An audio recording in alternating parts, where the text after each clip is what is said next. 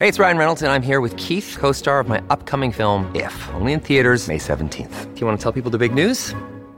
All right, I'll do it. Sign up now and you'll get unlimited for $15 a month and six months of Paramount Plus Essential Plan on us. Mintmobile.com slash switch. Upfront payment of $45 equivalent to $15 per month. Unlimited over 40 gigabytes per month. Face lower speeds. Videos at 480p. Active Mint customers by 531.24 get six months of Paramount Plus Essential Plan. Auto renews after six months. Offer ends May 31st, 2024. Separate Paramount Plus registration required. Terms and conditions apply if rated PG.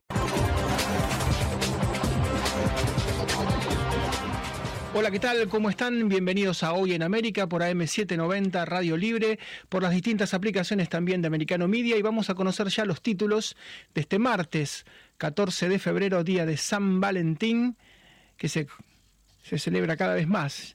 Una celebración que era fundamentalmente basada en Estados Unidos y se ha exportado prácticamente a todo el mundo, especialmente a Latinoamérica. Y empezamos hablando de la incógnita que todavía persiste con respecto a estos globos y a estas naves que han aparecido en Estados Unidos. La primera se sabe claramente que era un globo aerostático de origen chino.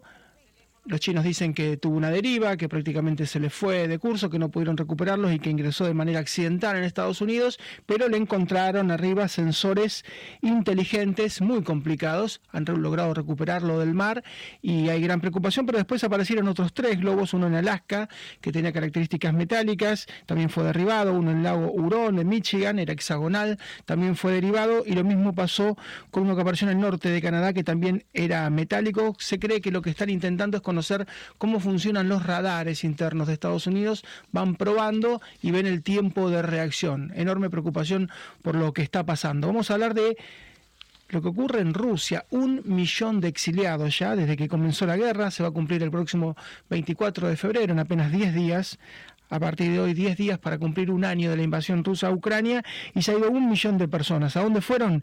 Bueno, casi 100.000 fueron a Serbia, casi 100.000 fueron a Georgia, un estado independiente, otras 100.000 a Armenia, otras 100.000 a Kazajistán. En el caso de Estados Unidos son 20.000, no son tantos, porque tampoco es tan fácil conseguir la visa.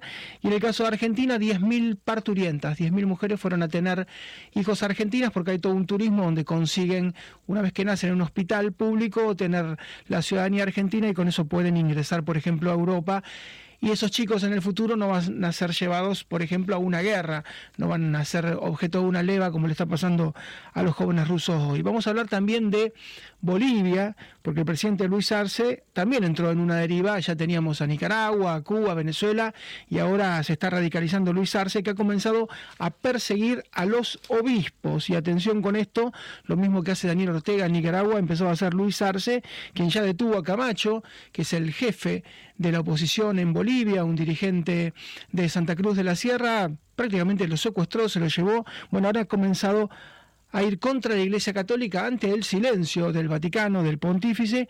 También van a ordenar procesos contra tres obispos y contra diversos sacerdotes. Y en el final vamos a hablar, por supuesto, también de San Valentín, de los films más recordados para esta época del año. ¿no? Muchos recuerdan la historia, Claudio III en Roma en el año 270 eh, no quería que los soldados se casaran porque cuando se casaban, bueno, ya como que perdían su ferocidad, formaban su familia, entonces comenzaban a cuidarse, entonces estaba prohibido que un soldado se casara y San Valentín los casaba, era un sacerdote que los casaba en secreto. Lo descubrieron Claudio III y lo mandó a ejecutar justamente un 14 de febrero del año 270, siglo III después de Cristo, entonces por eso recordamos hoy San Valentín. Ustedes me confirman, estamos ya con, con Elías Amor. Vamos a hablar con Elías Amor, entonces, que siempre nos ayuda a entender lo que pasa en, en Cuba. Estábamos diciendo de mm, lo que ocurre con Andrés Manuel López Obrador, con el presidente mexicano, que ha permitido que 60 médicos cubanos ingresen y van a ser un lote de total de 500 médicos cubanos los que vayan a tierras aztecas. Ustedes saben que la Unión Europea ha definido este régimen como trata de personas porque le sacan le dejan el 20, el 30% de sus remuneraciones, de sus salarios, de su monumento, y le quitan el 70, 80% de la dictadura Castro, de los Castro y ahora de Díaz Canel, se lleva a la parte de León, le deja la cuarta parte y se lleva prácticamente tres cuartas partes. Insisto, esto ha sido definido como trata de personas, pero aparece como una solución, entre comillas, para México y aparece también Gustavo Petro, el presidente de Colombia, pidiendo una suerte de alianza sanitaria teniendo a Cuba como modelo. Realmente una locura total en el año 2023, pero de eso estamos hablando. Hablamos con el doctor Elías Amor. ¿Qué tal, doctor? ¿Cómo le va? Saludos, eh, muy bien, muchas gracias por invitarme a su, a su programa. ¿Y, ¿Y, qué le parece esto de que países como Colombia o en este caso como México intenten llevar el modelo sanitario cubano? Bueno, yo creo que el modelo sanitario cubano, mm, la verdad es que no es modelo de nada. Eh, yo creo que basta con viajar a Cuba, es decir, hacerse el turista, ir por allí y pasar por delante de uno de los ambulatorios que atienden a la población, o por ejemplo, si uno tiene la desgracia en Cuba de sufrir un accidente, eh, incluso aunque sea turista, se da cuenta de que eh, de cuál es la situación de los hospitales eh, en materia de, por ejemplo, yo que sé, algo tan sencillo como alcohol o agua oxigenada. Eh, vamos a ver, es un sistema, el sanitario cubano, que se basa fundamentalmente en, el enorme volumen de médicos que se forman en las universidades todos los años. Allí, como no hay eh, límite al gasto público, pues bueno, sí, hay universidades en todas las provincias, salen promociones de muchachos que obtienen la carrera de medicina y que por cierto son médicos bastante excelentes. En España hay médicos cubanos que no han venido por el sistema este de trata de esclavos, sino que han venido libremente, se han establecido aquí y son médicos que tienen pues muy buena aceptación entre la gente. Dicho esto, hasta aquí llega el modelo. El modelo no tiene más. Es, eh, es un modelo que, bueno, lo que está permitiendo es esa trata de médicos por parte del régimen, que está muy bien estudiada por el Cuban Archives, de, dirigido por María Berlau, en donde se sabe perfectamente que incluso hasta hay eh, comercio de transfusión de sangre. Eh, digamos que todo esto es un ejemplo de la falta de competitividad de la economía cubana, que tiene que recurrir a este modelo eh, de suministro de médicos a nivel mundial, por los cuales el gobierno se lucra le paga a los médicos una cantidad ínfima con respecto a lo que se cobra a los países y el error de esos países es creer que este modelo les va a ayudar. Este modelo no sirve de nada, porque este modelo sí, los cubanos van allí a dar servicio médico, están allí prestando el servicio a las, eh, a las poblaciones, a las que se dirigen eh, fundamentalmente de gente de bajos recursos en zonas muy atrasadas, y a la hora de la verdad esto lo que hace es atrasar a esos países receptores de los médicos cubanos en sus verdaderas políticas sanitarias que lo que sí que deberían de hacer es invertir, por ejemplo, más en salud, invertir más en la formación y educación de médicos propios y no depender de esas cuadrillas de médicos cubanos que en definitiva eh, y son para pan para hoy, hambre para mañana. Elías, ¿y cuánto hay de sanitario y cuánto hay de político? Porque, por ejemplo, esto lo hicieron con Chávez, con Hugo Chávez en Venezuela, y terminaron siendo agentes cubanos en, en función del régimen, ¿no? No solamente hacían la parte sanitaria, que sino que muchos se disfrazaban y hacían también la parte política, de difusión, de adoctrinamiento y hasta de inteligencia. ¿Cómo puede pasar a ocurrir esto en México o en Colombia? Yo no lo creo en este momento de la historia, es decir, esto podría ocurrir en la época de Chávez. Y básicamente porque Chávez necesitaba de Fidel Castro para consolidar su sistema político, pero López Obrador en México eh, no tiene la misma situación que tenía Chávez en Venezuela y no hay en este momento ningún gobernante en América Latina con las características de Chávez. No, es básicamente un instrumento de obtención de ingresos para el régimen comunista cubano. Eh, eh, un país exporta petróleo porque tiene petróleo, otro país exporta tecnología industrial porque tiene esa tecnología industrial y Cuba lo que exporta son médicos para sacar dinero de eso y de hecho es el principal componente de la balanza de ingresos. Eh, lo que se recauda por la venta de médicos es eh, posiblemente el capítulo más importante, incluso mayor que lo que representa los ingresos por turismo. Por lo tanto, no estamos hablando de una cantidad pequeña, estamos hablando de una cantidad importante que el régimen común, eh, bueno, pues aprovecha que en otros países no existen esas mismas dotaciones de médicos eh, y que esos países no se, no se ponen a formar médicos, que en definitiva es lo que tendrían que hacer, y comercializan estos servicios. Pero creo que ese otro aspecto de la eh, intrusión política con estos médicos no se va a dar en estos momentos porque el sistema político cubano ya no representa nada para nadie. Es un modelo político que no tiene absolutamente ningún interés. Lo tuvo con Chávez, porque la, bueno, pero ni siquiera las izquierdas latinoamericanas que en este momento han ganado democráticamente, todo se ha dicho, en algunos países, mm, están interesadas en utilizar a los médicos cubanos como agentes de infiltración. Creo que ese modelo no tiene sentido en este momento. Elías Amor del Partido Unión Liberal Cubana, como siempre, un gran abrazo y muchas gracias. ¿eh? Bueno, pues nada, ustedes un agradecimiento también. Ven, hasta pronto. Gracias, el doctor Elías Amor. Y todos recordamos lo que pasó sobre principios de este año 2023 con una decena de chicos muertos en hospitales cubanos por la malnutrición de sus madres, los chicos eran prematuros, eran derivados a neonatología, las madres estaban muy mal alimentadas, los chicos nacían con bajo peso, con menos de dos kilos y murieron 10 chicos. Fue lo que se conoció, lo que se dio a conocer de alguna forma. Nadie sabe si fueron más casos, pero muy difícilmente se pueda tomar como ejemplo el modelo sanitario cubano. Bueno, lo está haciendo Andrés Manuel López Obrador en México lo está haciendo Gustavo Petro en Colombia. En el caso de México son 50, 60 médicos que ya llegan de un total de 500. Este régimen está denunciado en el viejo continente, en la Unión Europea, como trata de personas. ¿Por qué? Porque le dejan un 15, 20, 25% de su sueldo y le sacan, le quitan, le retienen en Cuba la parte del león. 70, 75, 80% del monumento de lo que gana cada uno de su propio salario, se quedan con monedas. Pausa muy breve, regresamos en un minuto nada más.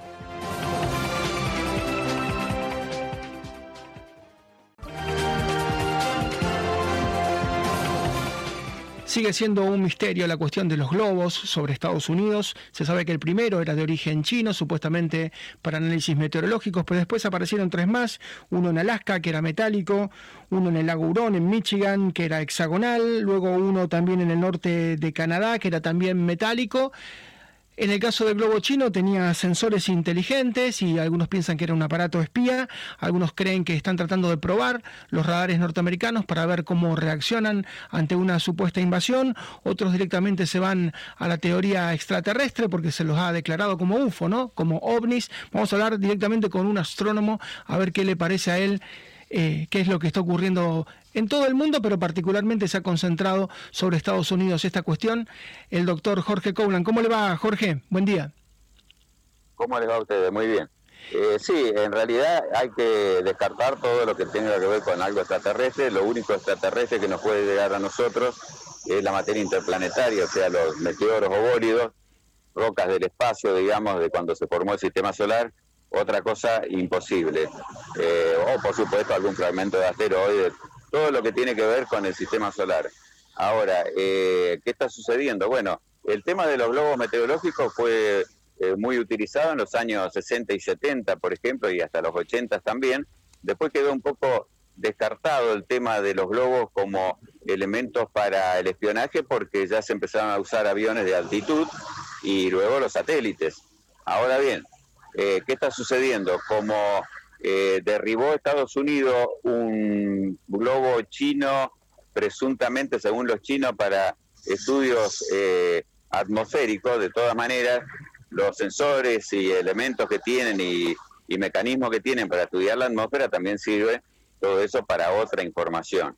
Entonces, ¿qué sucede ahora? Con todos los, los globos, porque hay muchas empresas privadas, incluso universidades, aquí mismo en la República Argentina, en los años 70 eh, y 80 y hasta los 90, se hicieron muchas experiencias con globos meteorológicos que por supuesto se, se sabía de, del programa, que iban a pasar por los países vecinos, incluso había contribución con los países vecinos, pero en este caso el de China no tenía ninguna advertencia, digamos, de que estaban eh, enviando estos globos. Y hay muchos, en realidad siempre hubo, incluso más muchos avistamientos de presuntos ovnis como naves extraterrestres han sido en la historia, han sido globos, que muchas veces también por la caída del sol y la forma en que se reflejan, eh, llaman la atención, producen destellos, bueno, pero eran globos, globos sondas, digamos. Los globos sondas se utilizan muchísimo, sobre todo en estudios atmosféricos, también medioambientales. Eh, hoy en día hay una tecnología que permite tener un mayor conocimiento de lo que es la dinámica de nuestra atmósfera pero también se pueden utilizar los mismos para espionaje eh, estratégico. Eh, a raíz de esto, no es que ahora están apareciendo globos que antes no había, sino que siempre estuvieron. ¿Qué sucede? Ante la posibilidad de que se estén usando para cuestiones que son este, eh, de espionaje, hay toda una alerta y, un temor de que eso pueda estar sucediendo y por eso ahora toma y cobra tanta eh, difusión. Pero en realidad los globos se han usado permanentemente, incluso los aficionados en muchas partes del mundo, este, hasta nosotros lo hicimos en algún momento hace mucho, de hacer, de construir nuestros propios globos de helio y ponerle eh, pequeñas camarillas también para hacer algunas imágenes. Este, así que bueno, es una cuestión de que ahora cobra una importancia diferente desde el momento en que posiblemente ese globo chino original, el primero que se derribó, eh, esos sensores sean utilizados también para espionaje este, estratégico militar, ¿no es cierto? Así es, todo lo que fuera extraterrestre, fuera de nuestra atmósfera, no quedaría suspendido en el aire, como usted dice, un meteorito o un cuerpo extraño caería rápidamente a tierra. Claro, eh, los globos estos van a una gran altura, entre 16 y 20 mil metros de altura generalmente, ¿no? Bueno, ¿qué pasa? No hay muchos aviones que pueden llegar a esa altura. Por eso cuando ya los aviones superaron esas alturas, se empezaron a usar los aviones espía. En el caso de, del espacio ya es otra cuestión. También el espionaje se hace con satélites. Lo que pasa que no es lo mismo hacer imágenes desde, por ejemplo, 300 o 400 kilómetros de altura y hacer imágenes desde 18.000 metros. Dicen que un globo, que un globo, Jorge, que un globo a 18.000 metros puede tomar sonidos y que un satélite no. O sea que el satélite solamente toma imagen, pero que un globo le puede sumar sonido a esa imagen. No, sí, los satélites tienen sensores para todo, incluso se analiza debajo de la superficie terrestre eh, con eh, la utilización de infrarrojos, ultravioletas, hay muchos sensores eh, que permiten un mayor conocimiento de, lo que es nuestro planeta desde el espacio y esto se viene utilizando desde los años 60. O sea, los satélites han contribuido y lo siguen haciendo de una manera extraordinaria, pero hay muchos satélites que son militares, que son justamente para espiar a los adversarios, por así decir. ¿no? Y recuerden ustedes el caso de Google, cuando Google eh, inicia todo el, programa de Google Maps, acuérdense que el lanzamiento de los satélites de Google fueron a nivel mundial, fueron miles.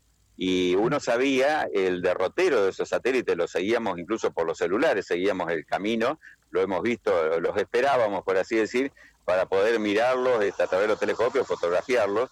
Bueno, todo eso, pero todo eso ya se sabía para qué se estaba empleando. ¿eh? Por eso tenemos los GPS, por ejemplo, que utilizamos nosotros, que necesita también de la tecnología espacial de satélite, pero para hacer los mapas se han usado globos. Eh, el tema es cuando esos globos no son eh, conocidos, no se sabe el proyecto, no China no comunica nada, entonces queda como sospechoso. Y ante la duda, este, lo que ha hecho Estados Unidos es derribarlo y China hace exactamente lo mismo. ¿eh?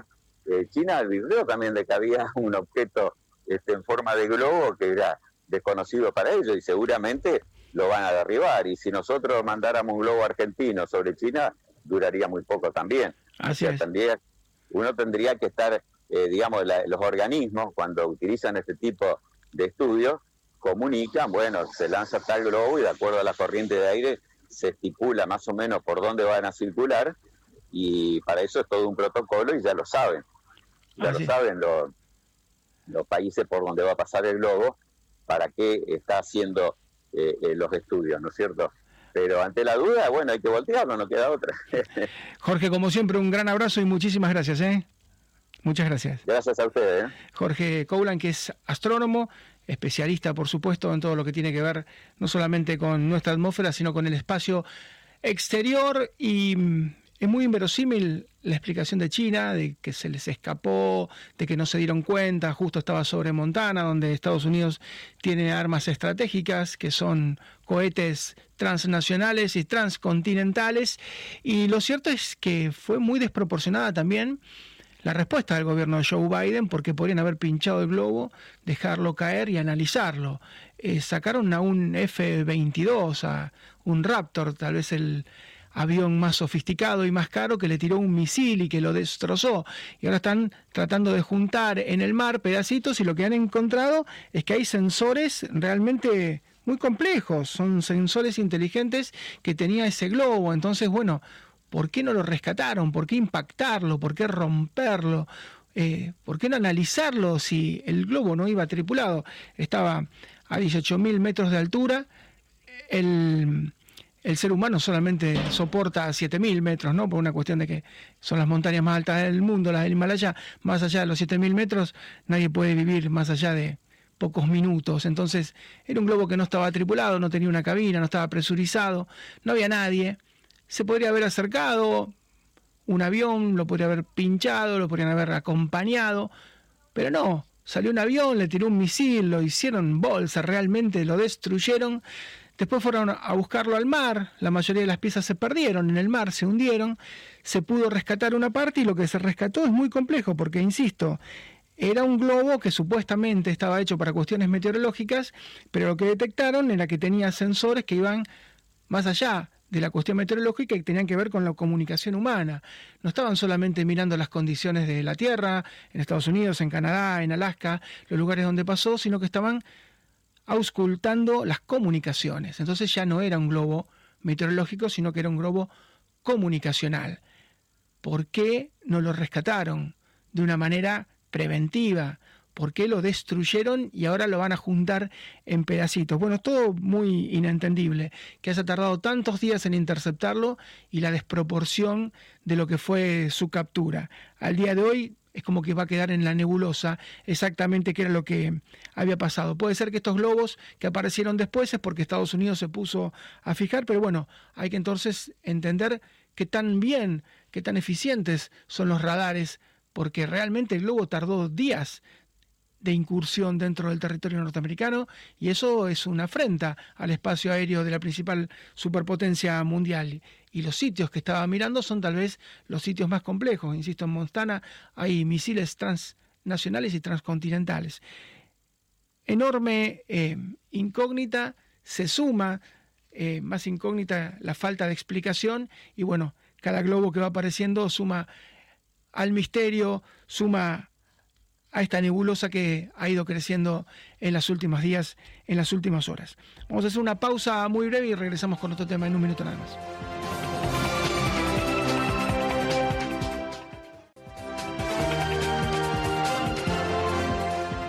Y como cada 14 de febrero recordamos brevemente la historia de San Valentín, de Claudio III, este emperador romano que manda a matar justamente al sacerdote Valentín, porque cazaba en secreto a los soldados. El emperador romano pensaba que los soldados, si estaban casados, si tenían mujer, si tenían familia, iban a perder temeridad en los campos de batalla y por eso prohibía su casamiento.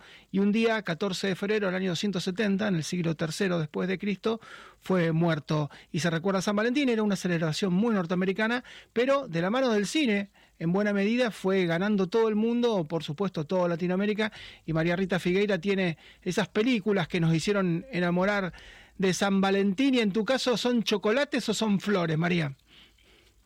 Son las dos, por supuesto. Mm. Eh, yo quiero flores y quiero chocolates, y a lo mejor un vino, una, una invitación a viajar, de todo, quiero todo, quiero todo.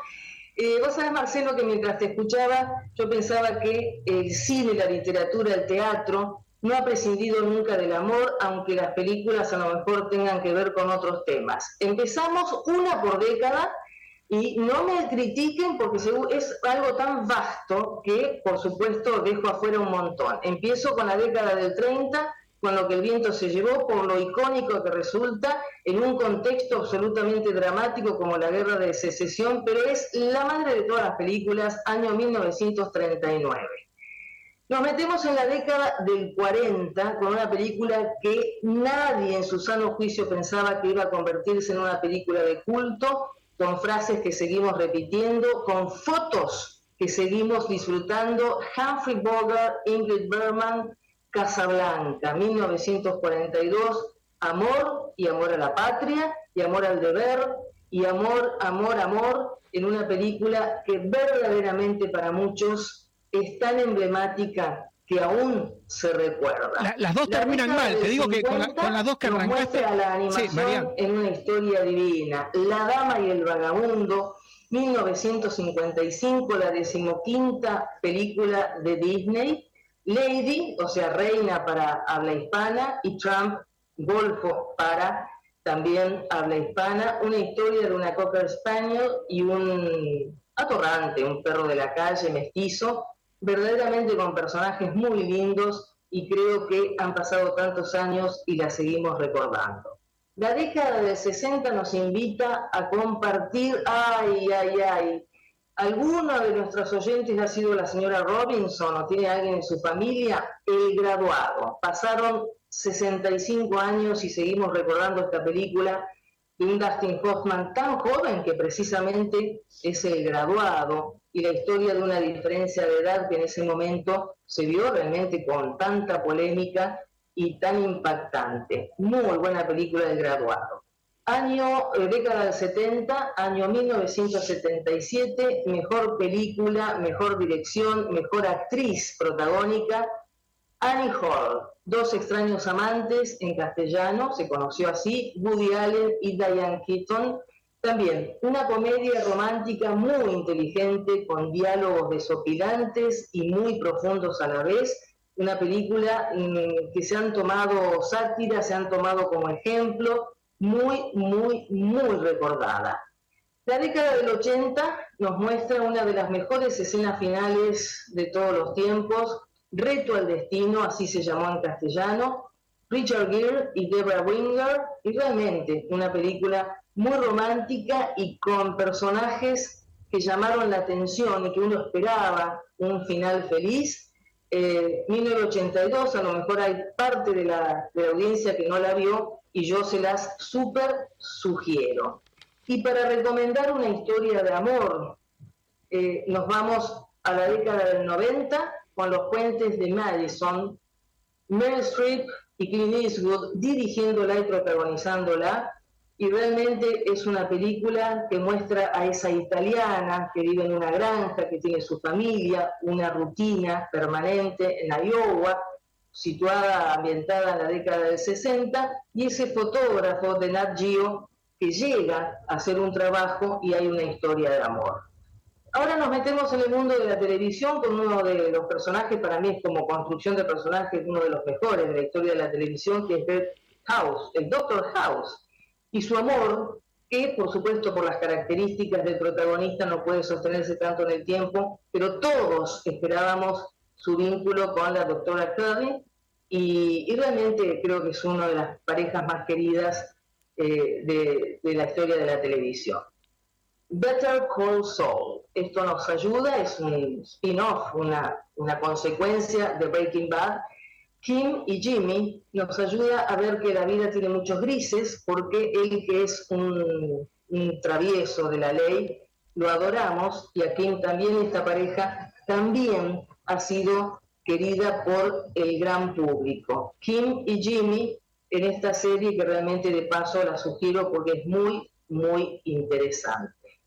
Y por último, nos metemos en, fuimos recorriendo distintas décadas, ya en 2020, eh, eh, Shonda Rhimes, que es una reina Midas, porque todo lo que toca lo convierte en oro en el mundo de la televisión, es la productora de Bridgerton, una serie que presenta Netflix de época, está situada en el siglo XIX en Inglaterra, con unas historias de amor y desamor, porque justamente todo lo que mencioné son amores que no son fáciles, amores que pueden tener un suspenso, un final feliz o no.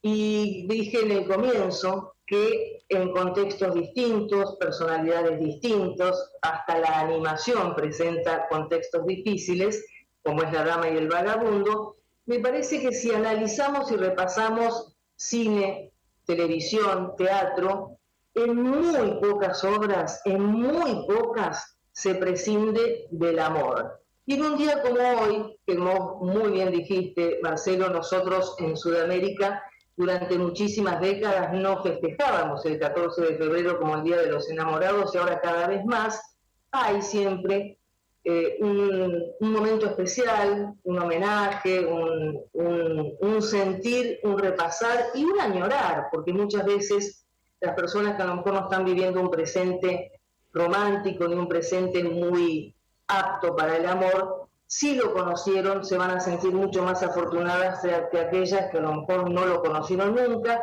por más que parezca muy remanido, y habrá un psicólogo que me va a, con un látigo, me va a decir que el amor no existe y me va a explicar por qué. Nosotros seguimos apostando porque los momentos son difíciles, a veces cada vez más, más complicados, sin embargo, las parejas se siguen formando y se fortalecen y viven experiencias que son atípicas. Mira, te, voy a, te, voy a, hacer un cierre sin derecho a réplica, pero de las 10 que dijiste, de crítica. Dale, dale, dale. Lo que el viento se llevó. Em, Annie Hall, Casa Blanca, Puentes de Madison, Doctor House, Better Call Saul y varias historias de Bridgerton terminan mal, María Rita. De siete no, no, no, no, no. No, no, no, no, no termina mal, termina, vos ya estás contando, porque hay mucha audiencia hay mucho, no, no, pero lo bueno es que son personajes tan complicados y sin embargo mm. necesitan del amor, porque eso que se, no termina bien, lo siguen buscando. A mí me parece que lo que hay que, que, justamente señalar en un día como hoy, no es el amor empalagoso o un poco fuera de la realidad, precisamente ese, se lucha por el amor. O sea, el amor no es este, una varita mágica, es justamente luchar y, ser fuerte ante adversidades. Por eso me encantan los contextos. Sí, son, a mí me gustan las películas de amores difíciles. El final feliz lo tenemos, a ver por qué? Porque no hay segunda parte. Un beso, María. Volvemos mañana. Eso enorme. Y vamos a ver si está Patricio Lavarra, vamos a hacer la presentación y vamos a seguir dialogando seguramente después de la pausa en un minuto nada más, porque lo que está ocurriendo con Brasil es la misma deriva que veíamos en Colombia. Gustavo Petro pidiendo de alguna forma el sistema sanitario de Cuba, Andrés Manuel López Obrador en México pidiendo el sistema sanitario de Cuba.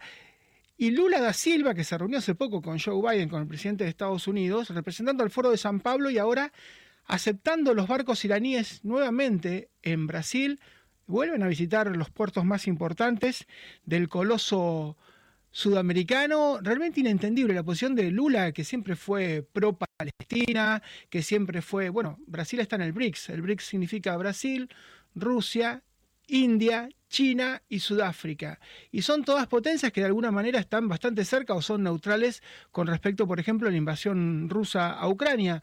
A Lula da Silva le dijeron, la generala que está a cargo de todo el Comando Sur, Richardson, de Estados Unidos, le dijo, eh, la generala Richardson, eh, Lula, bueno, ¿por qué no le da las armas rusas a Volodymyr Zelensky? Yo se las repongo por armas norteamericanas, pero usted tiene muchas armas rusas. ¿Saben qué dijo Lula? Que no o sea, está tratando de ayudar a Vladimir Putin, que además es su socio y que además es su amigo. Y ahora recibe naves iraníes. Una verdadera locura de una potencia siempre aliada con Estados Unidos, al punto que combatió en la Segunda Guerra Mundial prácticamente como única potencia latinoamericana al lado de Washington en la Segunda Guerra Mundial.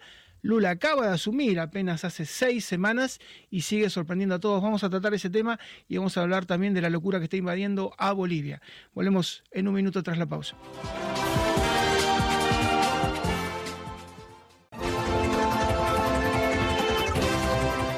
Y son cada vez más llamativas las actitudes de Luis Ignacio Lula da Silva, el presidente de Brasil, que asumió hace apenas seis semanas, la generala Richardson, que es la comandante de la zona sur de Estados Unidos, le pidió que entregue muchas de sus armas rusas, le ha comprado durante muchos años porque forma parte del BRIC, Brasil, eh, armas rusas a los ucranianos. Ustedes saben que para la OTAN es mucho más fácil darle armamento soviético o armamento ruso, que es el que manejan justamente los oficiales ucranianos, que entrenar a los oficiales ucranianos para que manejen tanques, eh, armamento, aviones occidentales. Entonces le pidió, le dijo, mire, le vamos a reponer con armamento occidental, mejor aún y mucho más moderno, por favor envíele a Zelensky las armas que usted tiene. Y Lula dijo que no, pero no solamente eso, ahora, una vez más, las naves iraníes, que son naves de guerra que están surcando el Atlántico, vuelven a a parar, vuelven de alguna manera a hacer un stop en los puertos brasileños y esto de alguna forma eh, genera mucha tensión, a pesar de que se acaba de reunir el presidente brasileño con Joe Biden, con el titular de la Casa Blanca, eh, hay como un desconcierto con respecto a la postura de Lula. Vamos directamente a Brasil a hablar con nuestro amigo y colega Patricio de la Barra. ¿Cómo te va, Patricio? Hola Marcelo, muy buenas tardes. Sí, efectivamente, tú has dado en el clavo, eh, dijiste la palabra correcta, el desconcierto que existe en la política externa de, los, de Brasil eh, con este inicio ya 40 días de gobierno de, eh, de Lula Silva, eh, incluso con la interferencia también de Celso Morín, que es, una especie de superministro en la parte de relaciones exteriores. a principio, él, chocó incluso a los Estados Unidos que antes de la visita de Lula Silva a Joe Biden la Casa Blanca, había permitido, incluso esto fue publicado en el diario oficial, eh, la llegada o el aportamiento de 12 navíos de guerra, el Isis Macrán y el Isis Dena, ambos eh, de, la flota de guerra de, Irán, de Irak, perdón, de Irán, perdón. Y eh, posteriormente hubo una desistencia por parte del gobierno al decir que no, no permitiría el aportamiento de estos navíos hasta eh, los primeros días de marzo. Es decir, todavía está presente la, la presencia de estos navíos. No quedó muy claro si fue por interferencia de los Estados Unidos de decirle, no, señores, no vamos a permitir que Brasil, en medio de una visita eh, oficial de un gobernante, eh, eh, tenga la presencia de estos, estos navíos de una nación que siempre se ha mostrado bastante adversa a los Estados Unidos. Eso por un lado. Y por el otro, recientemente tuvimos la visita acá del de, canciller alemán Olaf Scholz, quien le pidió a Lula da Silva, de la misma forma como le pidió a otros eh, gobernantes, en este caso eh, el chileno eh, Gabriel Boris, de que enviasen municiones, municiones que eran utilizadas en, en, los Leopard 1 y 12, que son tanques de guerra que Alemania estaría enviando para Ucrania. Eh, Brasil continúa con la misma postura. Eh, Lula da Silva fue muy claro, enfático en el sentido de que no va a participar de este conflicto ni directa, eh, indirectamente, ni tampoco directamente, mucho menos, a pesar de que Lula da Silva había hecho unas declaraciones en el sentido de condenar la actitud de Zelensky, quien había cometido algunos errores que permitieron esta invasión rusa. Hoy cambia el discurso y dice que Rusia cometió el clásico error eh, de invadir un territorio eh, de un país eh, ajeno. Entonces, no se explica muy bien lo que está haciendo Lula Silva con respecto a esto. Lo básico sí es que el propio Congreso ya no quiere involucrarse en este, en este conflicto y dejó muy claro que las municiones, que son los únicos países que tienen, son Chile, Grecia y Brasil, para estos tanques blindados, no serán enviadas a Ucrania. Eso por lo menos ya quedó bastante claro, Marcelo. Así es, Patricio, y bueno, las municiones son vitales porque después de un año de guerra eh, no solamente ha perdido un montón de tanques Ucrania, sino que ha perdido municiones y ya no le quedan más. Patricio, como siempre, un gran abrazo a tu disposición y gracias por tu generosidad de siempre. ¿eh? Igualmente para ti y para todos eh, de americano, que estén muy bien. Gracias, Patricio de la Barra. Eh, se cumple un año de la guerra, por supuesto que hay un montón de tanques que han sido destruidos, de aviones ucranianos que han sido destruidos, de, artillería, pero fundamentalmente hacían falta municiones y esas municiones las tenía Brasil, inclusive como decía Patricio, para los Leopard, que son los tanques alemanes que ahora van, era vital este aporte, Lula se, se niega. Vamos a hablar con, directamente con el ex ministro de Bolivia, Sánchez Berzaín. Usted me dicen, Ah, bueno, en un minuto lo vamos a tener en, en línea, porque nos interesaba también no solamente hablar de, esta deriva, ¿no? De, Petro en Colombia, de lo que pasa con Andrés Manuel López Obrador, en México, los dos solicitando la solución sanitaria de Cuba, realmente un despropósito. Lula da Silva con estas idas y vueltas y, no permitir un apoyo a lo que es claramente una invasión de Rusia a Ucrania. Y vamos a hablar también de lo que pasa en Bolivia con alguien que ha, sido varias veces ministro de ese país, el doctor Sánchez Berzaín. Doctor, ¿cómo le va? ¿Cómo está? Eh, mucho gusto, encantado de saludarlo. Bueno, estamos viendo que el presidente Luis Arce ha tomado una postura similar a la de Daniel Ortega y ahora está persiguiendo a obispos y a sacerdotes. Bueno, el tema primero es que eso es una dictadura igual que la de Cuba, la de Venezuela o la de Nicaragua. Bolivia es la cuarta dictadura del grupo del castrochavismo o socialismo del siglo XXI que opera bajo la jefatura de Cuba y con toda la metodología de crimen organizado transnacional. Eh, lo que hacen es tener hasta ahora 230 presos aproximadamente. Hay más de 10.000 exiliados y han emprendido a partir de esta semana contra la Iglesia Católica, ampliando un proceso falsificado que llaman caso golpe de Estado contra obispos de Bolivia. Ese caso golpe de Estado es la falsificación para presentar eh, como si Evo Morales el año 2019 no hubiera cometido crímenes de fraude electoral y no hubiera renunciado. Es una falsificación tan grande que solo puede ser impuesta a través de los mecanismos dictatoriales. Y, les reitero, solo repiten y además son operados por agentes cubanos y venezolanos en Bolivia, porque el director de todo esto ha de ser el embajador de Cuba en La Paz. Así es, doctor. Y lo que es increíble es que ha pasado lo de Camacho, uno esperaba que hubiera este gobernador de Santa Cruz de la Sierra, que prácticamente fue secuestrado en su propio terreno y fue llevado. Ha pasado lo de Janine Áñez, que ya lleva, creo que casi dos años, ¿no? Detenida, cuando usted dice bien, ella asume el poder y eh, Evo Morales, que prácticamente se fugó a México, después comenzó a denunciar el golpe, y es como que la comunidad internacional no, no está acompañando a Bolivia, eh, está acompañando de alguna manera eh, toda esta deriva que ha tenido y que sigue teniendo Arce. Mire, el tema es que no se puede mirar Bolivia de manera aislada, porque Bolivia es una dictadura satélite de Cuba, Venezuela y Nicaragua. Son un grupo organizado transnacional de crimen organizado que utilizan el terrorismo de Estado como mecanismo para someter a los pueblos. Y le quiero recordar que el terrorismo de Estado se define como los delitos que se cometen desde el gobierno con el propósito de generar miedo en la población para lograr conductas que de otra forma no serían posibles. Eso es lo que hacen en Cuba con los más de 1.059 presos políticos después del 11 de julio del 2021. Eso es lo que han hecho en Nicaragua han, excarcelado 220 presos políticos ahora, pero los han condenado al destierro. Y yo quiero recordarle que el destierro en la historia es la condena más dura después de la condena a muerte. Y ese destierro además está señalado por el artículo 7, parágrafo 1, inciso D del Estatuto de Roma como crimen de lesa humanidad. Es lo mismo que pasa en Bolivia. En Bolivia tienen ahora 220 y tantos, casi 230 presos políticos y ha pasado a ser la tercera dictadura en número de presos políticos. La primera es Cuba, la segunda es Venezuela, la tercera es Bolivia y en Nicaragua han quedado cerca de una treintena de presos políticos, siendo el más notable el obispo que acaba de ser condenado a 26 años de prisión acusado falsamente por la dictadura de Nicaragua eh, de delitos que nunca ha cometido como traición a la patria. Con una agravante muy seria en todo esto. Esto se hace judicialmente.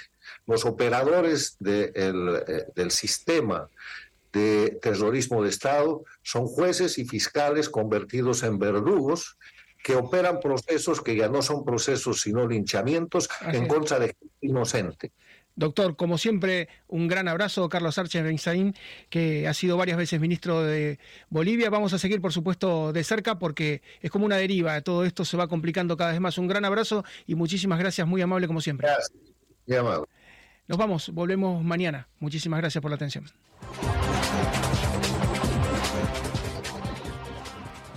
This podcast is a part of the C Suite Radio Network. For more top business podcasts, visit c-suiteradio.com.